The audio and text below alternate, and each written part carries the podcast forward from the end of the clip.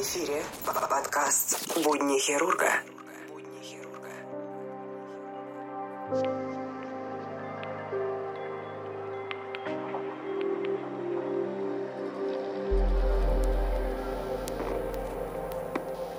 В настоящий момент я лежу на больничной койке и вспоминаю всю мою жизнь. Теперь я понял, что богатство и признание, которым я так гордился, потеряли свое былое значение перед лицом надвигающейся смерти. Стив Джобс. Я вас приветствую. В эфире подкаст «Будни хирурга», второй сезон, седьмая серия. Сегодня суббота, и это значит то, что я на суточной смене дежурю. Хотелось бы вас поблагодарить за теплую отдачу. Шестая серия второго сезона «Будни хирурга» суммарно набрала на данный момент, сегодня третий день после публикации, 11 тысяч прослушиваний. Суммарно это Apple Podcast, SoundCloud, ВКонтакте и еще плюс bookmate.com. время 0.43. Пациент поступил по договоренности из инфекционной больницы. Парень, 19 лет, из анамнеза заболел остро в обед, 2 часа дня. Боли появились сразу в правопоздошной области. До этого был жидкий стул три раза, и после чего начал болеть живот. Скоро его отвезла в инфекционную больницу. Они свою патологию исключили, и по договоренности с ответственным администратором пациент был направлен к нам в хирургический приемный покой. Пациент не лихорадит, температура тела 36,5. При пальпации болезненность правопоздошной области Щеткина Блюмберга отрицательный, Тковского, Бартемия Михельсона, Воскресенского положительные. По анализам лейкоциты 10,2, палочек 8. Пациент отмечает ухудшение самочувствия, слабость, боли, которые не купируются. Рентгенография брюшной полости без патологии, УЗИ брюшной полости, правопоздошной области небольшое количество свободной жидкости, черепообразный отросток утолщен. Под вопросом врач УЗИст пишет острый аппендицит. А пациент сейчас дообследуется, ему сейчас снимут кардиограмму, и он будет подан в операционную. Ну и пойдем прооперируем. Дальше скажу, что было, какой именно аппендицит был у данного пациента. Подкаст «Будни хирурга».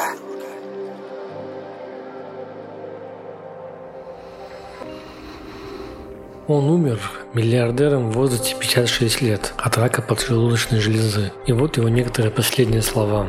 Я достиг пика успеха в деловом мире. В глазах других моя жизнь является сущностью успеха. Однако, мы, кроме работы, у меня было мало радости. В конце концов, богатство – это просто факт жизни, к которому я привык. Вы можете нанять кого-то, чтобы водить машину для вас, зарабатывать деньги для вас. Но вы не можете никого нанять за все ваши деньги, чтобы он понес эту болезнь вместо вас. Можно найти и купить материальные вещи, но есть одна вещь, которую нельзя найти и купить, когда она потеряна. Нельзя купить жизнь. Побалуйте себя себя хорошо и уважать других. Чем старше мы становимся, тем больше мы умнеем. И постепенно мы понимаем, что часы, которые стоят 30 долларов, и часы, которые стоят 300 долларов, показывают одно и то же время. Будем ли мы носить с собой кошелек, который стоит 30 долларов, или кошелек, который стоит 300 долларов? Оба вмещают одинаковую сумму денег. Будем ли мы ездить на автомобиле стоимостью 150 тысяч долларов или на машине стоимостью 30 тысяч долларов? Дорога и расстояние одинаково, и мы достигаем того же места назначения.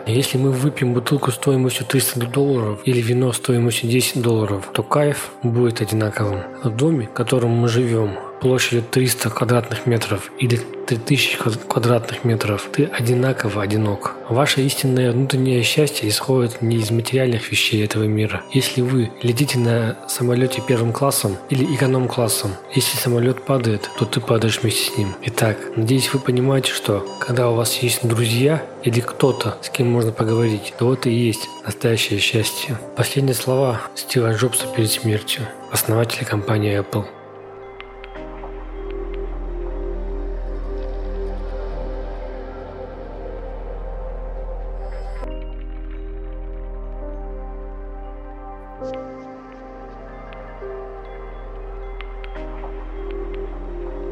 Время час сорок. Вышли из операционной. После операционного диагноз – это острый флегмонозный аппендицит. Пациент переведен в палату. Пришел в себя, все нормально. Ну, а мы продолжаем работать.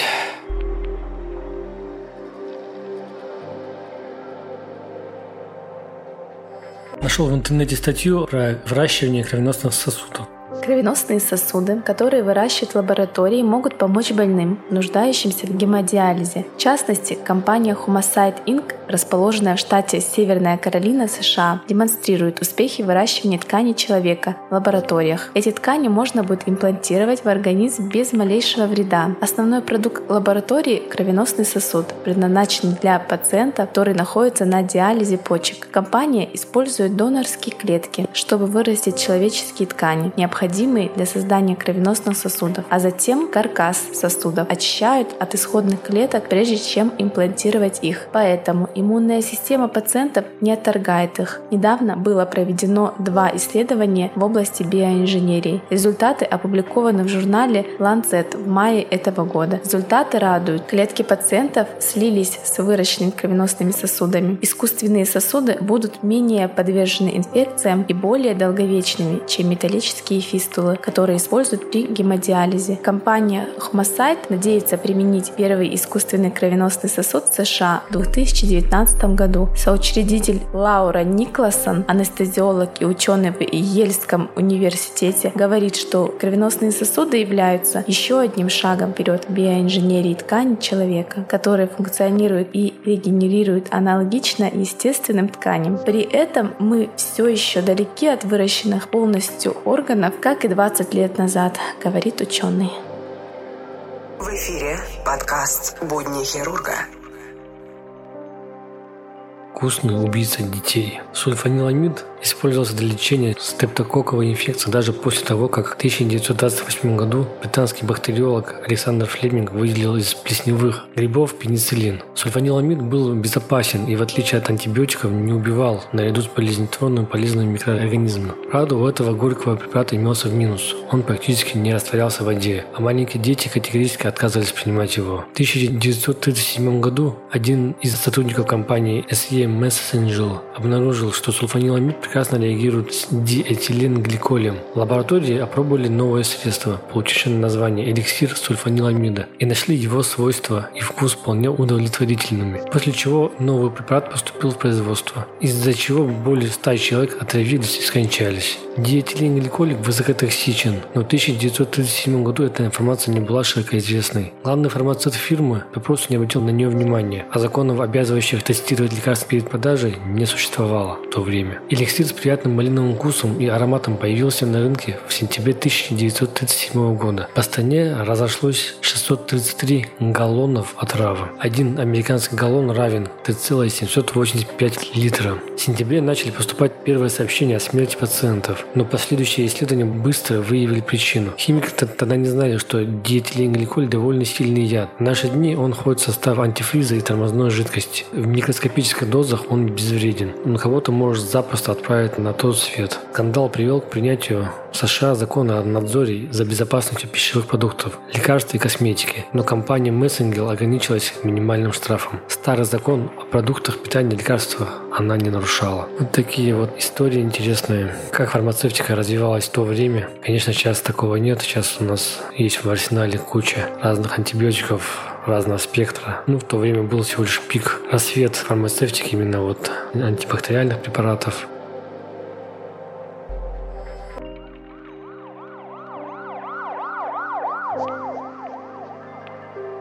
Закон парных случаев. Вызвали приемник, скорая привезла разом двух пациентов из одной больницы, а именно из психбольницы. Один пациент мне уже знаком, так как он ранее поступал с диагнозом тоже острый аппендицит, но тогда он не подтвердился и он был обратно направлен в больницу. В этот раз пациентов двое, один мужчина, вторая женщина. Диагноз направления – острый аппендицит, что у первого, что у второго. Контакт с пациентами очень затруднен, жалобы активно не предъявляют. Визуально живот у обоих пациентов вздут, при пальпации умеренно напряжен, болезненно во всех отделах. При перкуссии тимпанит. Перитониальной симптоматики нет. По анализам у мужчины лейкоциты 13, палочки 7, а у женщин лейкоциты 15, палочки 8. По УЗИ органов брюшной полости у обоих пациентов раздутые петли кишечника тонкого и толстого, визуализация затруднена. По биохимическому анализу крови все идентично почти, кроме того, что ЦРБ повышено у обоих пациентов.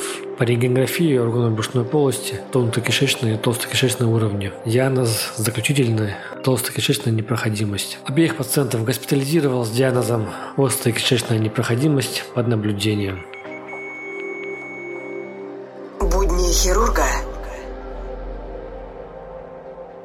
Британская компания Human Laser предлагает дорогие и эксклюзивные изделия из натуральной, настоящей человеческой кожи. Данная фирма работает через интернет-сайт, действительно подавая различные вещи, изделия и аксессуары, изготовленные из кожи человека. Нужно учитывать, что данная фирма позиционирует себя как единственную в мире мастерскую по изготовлению изделий из человеческой кожи. Соответственно, приложения ограничены и стоят очень дорого. Данная фирма интригует клиентов тем, что исполнение заказа заказов ограничены трудности в поставках материалов. До 2011 года фирма действительно ограничивала аппетиты клиентов, но с июля 2011 года в фирме, что называется, поперло, и она расширила ассортимент продукции. Например, кошелек обойдется от 9 тысяч евро, ремень от 10 тысяч евро, а вот туфли уже стоят выше 18 тысяч евро. Также подают магические браслеты из человеческой кожи, которые, как заявляется, приносят силу и энергию, удачу и победы на любовном фронте. При этом общение с клиентами фирма проводит исключительно через электронно-почтовый ящик. Именно эта странность и заставила копать глубже. Ведь странно, что фирма, подающая недешевые вещи, не имеет даже экспозиции или офиса. Фирма указывает, что изделия изготавливаются вручную, опытными мастерами. Кожу берут у людей, которые подписывают завещание о том, что после смерти их кожа может быть использована для выделки. И, как вы понимаете, этот процесс ожидания смерти донора весьма очень долг, а фирма работает и персонал нужно кормить. Сразу вспоминается практика Третьего рейха, где утилизация людей происходила с научным подходом, вплоть до изготовления удобрений из фарша с костями и мыла, а не ограничивалась тупым сжиганием в крематориях. Как вы думаете, правда ли это? Пишите в комментариях ваше мнение. А данную информацию я нашел в инстаграм-аккаунте ProMedic1.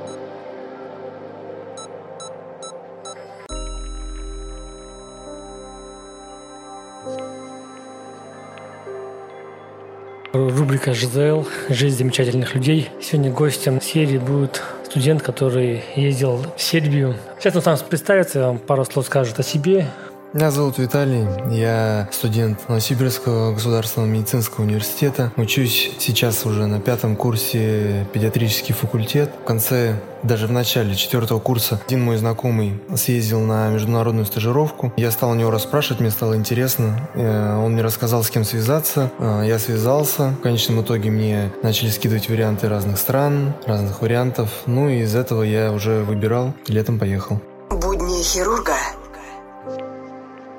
Сербия как страна вообще, как тебе? Ты был ранее в Сербии? Нет, я про нее только читал и читал много, потому что у нас практически одинаковая история. Ну и, в принципе, люди с таким же менталитетом, как у нас. Они схожи больше части, да? Вообще полностью. Ты был там в больнице, получается, проходил стажировку, да? Вот. У вас обмен, получается, один студент из Сербии приехал к нам, получается, один туда, или как все дело происходит? Обычно по обмену, я как знаю, то есть один к нам приезжает студент, а один студент уезжает от нас к ним по обмену. Ну, обычно так. Да, ну вот смотри, есть, э, получается, несколько видов обмена. А, один, когда э, прямой студент на студента меняется. Вот-вот, я про это имею в виду. Вот эти виды обмена, они различаются только тем, платишь ты за жилье или нет. Соответственно, если ты меняешься на студента из той стороны, то получается, он предоставляет место жилья тебе, а ты ему. И различается только вот в этом. А другой вид обмена, когда студенты едут по а, программе международной, где э, всемирная такая организация просто их координирует и куда-то направляет. Соответственно, там студенты сами платят и за свое обучение, все организационные взносы, и за свое проживание там с питанием. И обмены прямые, то есть не международные международная организация, а ее, так сказать, придатки в каждой стране есть. И я вот ездил по такому прямому обмену, то есть это не международная студенческая организация медицинская, а именно сербская студенческая организация. Mm, понятно.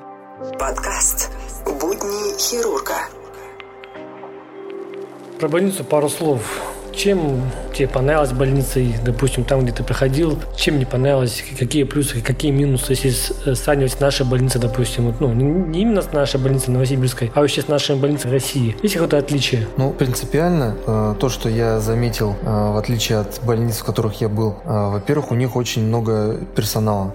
Персонала всякого разного, то есть я в основном проходил практику в приемнике реанимации. У них там все роли строго расписаны. То есть э, медбратья, которые ставят там катетеры или берут кровь, они не ставят э, катетеры мочевые, не моют пациентов, как это у нас встречается. То есть э, есть специальные медсестры, которые ходят с воротом э, фолеев и заходят во все приемники и ставят всем поступившим пациентам. То есть там есть отдельный человек, который медицинский персонал, который ставит именно вот катетеры да, фолеевские, есть, мочевые. Есть отдельная медсестра, которая ходит и специально всем ставит мочевые катетеры. А, также у них э, постоянно а, ходят по всем комнатам в приемнике санитарки и подмывают чуть ли не за каждым пациентом. То есть они просто циркулируют между кабинетами и моют. Ну, то есть там в этом плане все именно вот больше организовано, чем у нас получается. Да. Э, Еще у них э, лучше организована работа врачей более слаженно, чем я здесь наблюдал. То есть нету какого-то противостояния, что врачи друг другу спихивают пациентов, там, mm. это не наш профиль, это не мы занимаемся. Они доделают, позвонят соответствующим специалистам, скажут, вот мы за вас уже полработу сделали, они им лишний раз придут руку за это пожмут, то есть какой-то уже здесь, наверное, роль менталитета. Ну, понятно. Ну, слушай, вот э, такой вопрос. Какие были требования вот знания английского языка или знания, допустим, того же сербского? Вот, плане вот языковой барьер. Как с этим? Что можешь сказать про это? А, в принципе, в самой вот этой международной организации они раздают э, разные страны, и все страны выставляют свой требуемый уровень английского. А, кому-то нужны подтвержденные экзамены, там, TOEFL или IELTS. А, кому-то не нужны, но они э, требуют э, сдачи экзамена онлайн. Соответственно, Сербия не требовала вообще никаких никаких знаний английского, а, но в общем порядке я сдавал экзамен онлайн. Все удивлялись, почему я выбрал страну, которая не требует вообще знания языка. Ну, я его сдал более-менее там в первой десятке. Мог выбрать там какую-нибудь Италию или ну, страны Евросоюза. Но я целенаправленно шел именно в Сербию. А, вообще у нас а, были студенты, которые в принципе не знали английского. Один был студент, который учил в школе и в универе французский. Он по-английски вообще ни слова не говорил, но тем не менее ассистировал на операциях каждый день, все понимал, знает суть, знает процесс, ему не обязательно знать язык. Ну, конечно, если это наш ход операции. А вот экзамен вот онлайн, он из чего он состоит? Вот в чем и подводные камни, так сказать? Экзамен, в принципе, такой же, как э, все какие-то такие более-менее разразненные тестовые задания, то есть э, задание на перевод, задание на ставить э, слово в текст, вставить предложение в текст, поставить правильную форму. Ну, с этой частью обычно все справляются, получается, потому что экзамен онлайн, все в одном окне открывают экзамен, в другом переводчик, все копируют туда, переносят. Но самая э, сложность э, для основной массы студентов это э, третья часть экзамена, где дается тема для разговора, дается время, и все записывают видео просто спикинг. То есть они рассуждают да, на эту тему. Разговор да, и там как раз смотрится акцент, смотрится словарный запас, как ты формируешь предложение, правильно ли ты в речи э, ставишь э, время э, языка. И уже ну, по большей части решается именно спикингом балл за экзамен.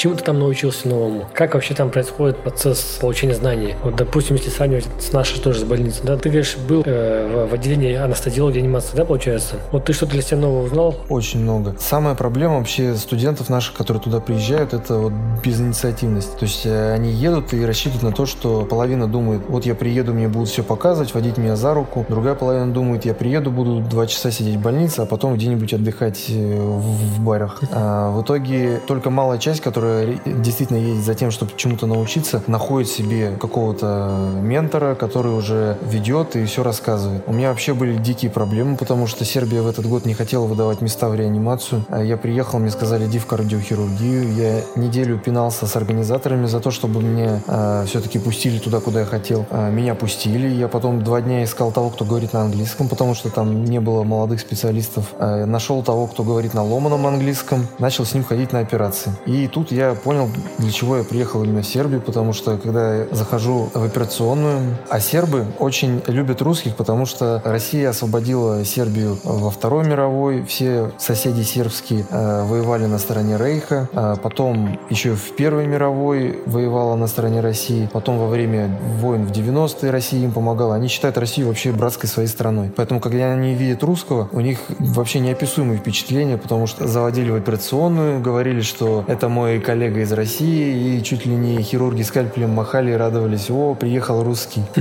Соответственно, меня сразу звали, иди сюда, посмотри в рану, посмотри, что тут есть, смотри, что мы делаем. Э, медсестры отодвигались, говорили, вот там не то, что у нас сюда не подходи, сюда не лезь, здесь не дыши, а вот отодвинут, говорят, вот встань здесь, тебе тут будет удобнее, ты же русский, наш брат. Э, анестезиологи показывали сами э, наркозные листы, показывали препараты, говорили, вот мы вводим так, потому что так. Все объясняли, вообще не надо было ничего спрашивать. Mm-hmm. Хирурги звали ассистировать, говорили, да зачем тебе реанимация, давай к нам ассистировать. Я такой, нет, не хочу. Э, проходишь по э, операционному блоку, э, ну, уже когда познакомился со всем отделением, с врачами, уже меня просто из разных операционных просто звали, говорят, вот иди сюда, мы сейчас будем интубировать, иди на интубируй. То есть не надо было уже никого звать, никому лезть, потому что просто любят русских и вот такое отношение. Будни хирурга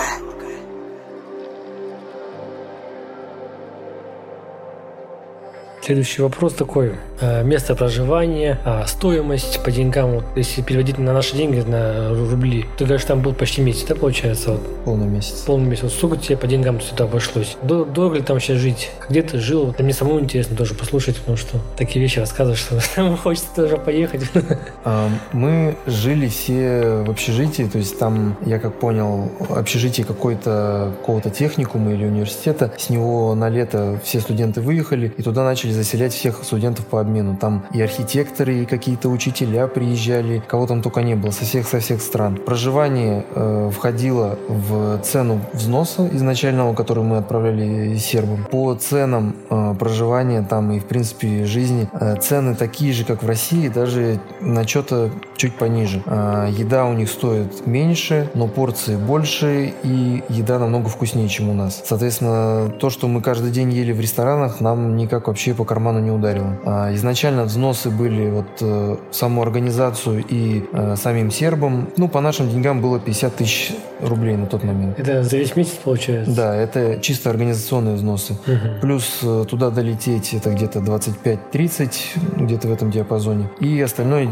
на карманные деньги. Ну, в общей сложности у тебя сколько ушло еще? В общей сложности от 50 до 25-75, и месяц там я меньше, чем 25 потратил. То есть сотка у тебя ушла, получается. Даже меньше, чем сотку. Меньше сотки. Ну, на месяц, в принципе, нормально, если так, тем более, подумать. Так, очень а... много, э, очень много денег э, мы не тратили, потому что э, бывало такое, что мы сидели э, где-то в парке вечером, э, проходит старый дедушка сербский и слышит русскую речь, начинает плакать, говорит, что русские братья, идет в магазин, закупается целыми мешками, выносит и говорит, вот вам русские братья, это вам. И в итоге мы, считай, до завтрака с едой. Либо мы, когда пытались где-то отдохнуть. такой, наверное, у них. А, как раз в августе у них проходит а, Бирфест.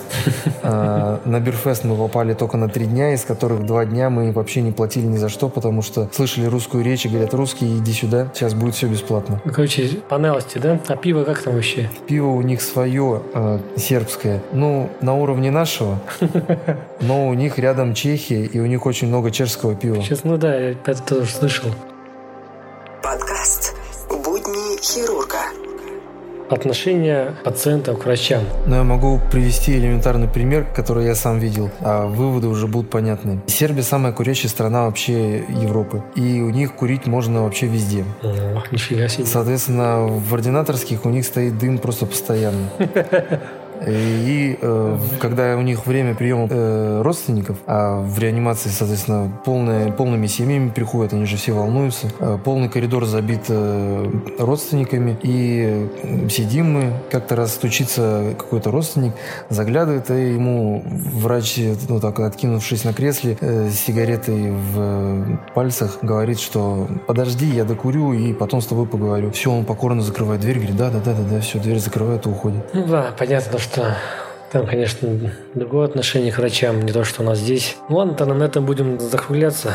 Тебе спасибо за такой рассказ. Думаю, многим студентам будет интересно послушать, сделать для себя выводы. А, еще один момент хотел сказать. Э, с нас было порядка 50 студентов там на этот месяц. Из России? Да, из России. И очень много студентов, которые были просто безинициативные, какие-то вялые. То есть они приходили в отделение, э, врачам было неинтересно с ними работать, потому что они были сами неинтересные. То есть их отправляли на операцию, они стояли, смотрели, молчали. Ну и, соответственно, никакому врачу неохота что-то показывать, что-то рассказывать тем, кто стоит и ничего не интересуется. И поэтому процентов 90 оттуда уехали с плохими впечатлениями, потому что они ожидали, что их там будут со всех сторон облизывать, потому что они туда приехали и заплатили. Ну а те, кто как-то пытался себя проявить, просился там на операции, спрашивал, почему делают так, почему это так, а это тяг, а у них получился действительно большой опыт. Поэтому если куда-то ехать, даже в простые такие страны для коммуникации, как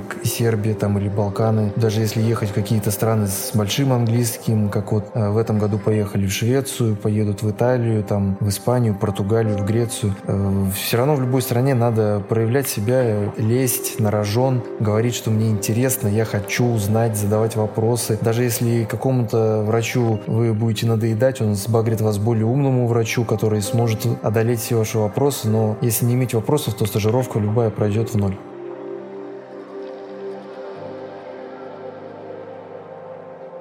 А ну на этом я с вами прощаюсь. Спасибо за прослушивание. Ставьте лайк, если вам понравилось. Задавайте вопросы, пишите комментарии. Всем пока. Всего доброго.